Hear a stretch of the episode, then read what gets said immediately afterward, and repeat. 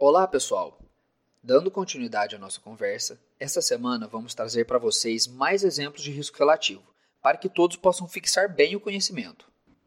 Isso mesmo, Rogério. Em outras palavras, hoje nós, monitores da metodologia ativa da Faculdade da Saúde e Ecologia Humana, falaremos sobre risco relativo, baseando somente em exemplos. Bom, em primeiro lugar, para a nossa conversa ficar clara e todo mundo entender, é importante ouvir o nosso último podcast, que abordamos alguns conceitos importantes sobre risco relativo. Isso mesmo, Ana.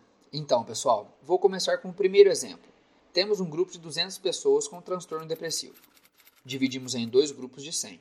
O grupo A receberá citalopram, sendo o grupo intervenção, e o grupo B receberá um placebo, sendo o grupo controle. Queremos verificar qual dos grupos apresentou mais suicídio em decorrência do transtorno depressivo, ou seja, o desfecho será suicídio. Olha, pessoal, mesmo selecionando um desfecho ruim, se o risco relativo for menor que 1, significa que ocorreu uma proteção contra o desfecho pela intervenção.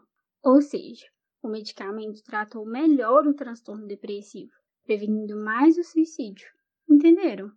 Seguindo no exemplo, então, supondo que os resultados foram: no grupo intervenção, ou seja, o grupo que recebeu esse talopram, 10 pacientes suicidaram do total de 100, ou seja, a taxa de eventos que eu defini como desfecho foi de 0,1.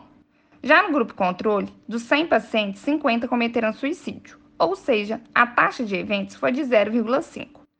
Sem mesmo eu estabelecer o cálculo do risco relativo, já está visível que o grupo que recebeu esse talopram, ou seja, o grupo intervenção, teve menos suicídio, certo? Ou seja, teve menos desfechos.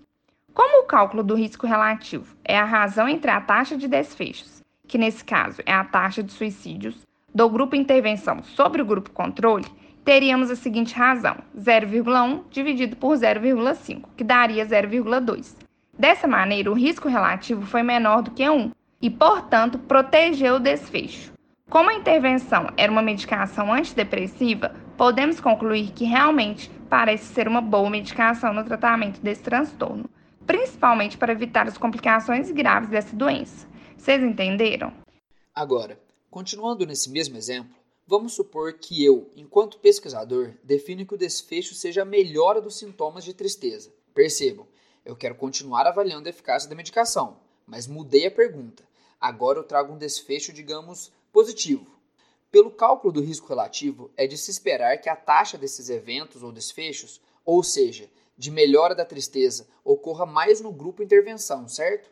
Então, é de se esperar que o risco relativo seja maior que 1, já que isso significa favorecer o desfecho, o que no caso é o que se espera. Continuando com esse exemplo, dos 100 pacientes da intervenção, 90 apresentaram melhora da tristeza, ou seja, 90 tiveram um desfecho, com uma taxa de 0,9.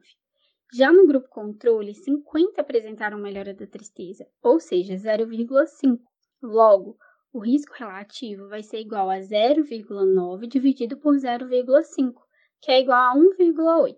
Se não conseguirem fazer de cabeça, podem acreditar, até porque, se o numerador é um número maior que o denominador, automaticamente o resultado será maior do que 1, facilitando a interpretação. Nesse caso, portanto, o risco relativo é maior do que 1, favorece o desfecho, ou seja, dá estalopram melhora a tristeza, reforçando que é uma boa medicação. E aí, pessoal, perceberam a diferença?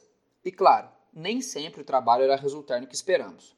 O exemplo mais clássico atual é da cloroquina, em que o desfecho foi morte por Covid, mas no grupo intervenção teve mais do que no placebo. Por exemplo, 90 pessoas em 100 morreram no grupo que tomou a cloroquina, contra 50 no grupo placebo gerando um risco relativo de 1,8, o que significa favorecer ao desfecho. Mas, nesse caso, o desfecho seria a morte, e não queremos isso.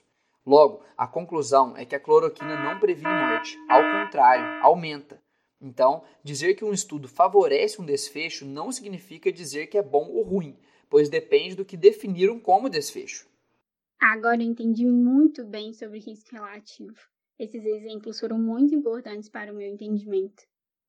Então é isso, pessoal. Espero que não tenham ficado dúvidas, mas caso tenham, fiquem à vontade para nos mandar uma mensagem no nosso Instagram e ficaremos felizes em respondê-los.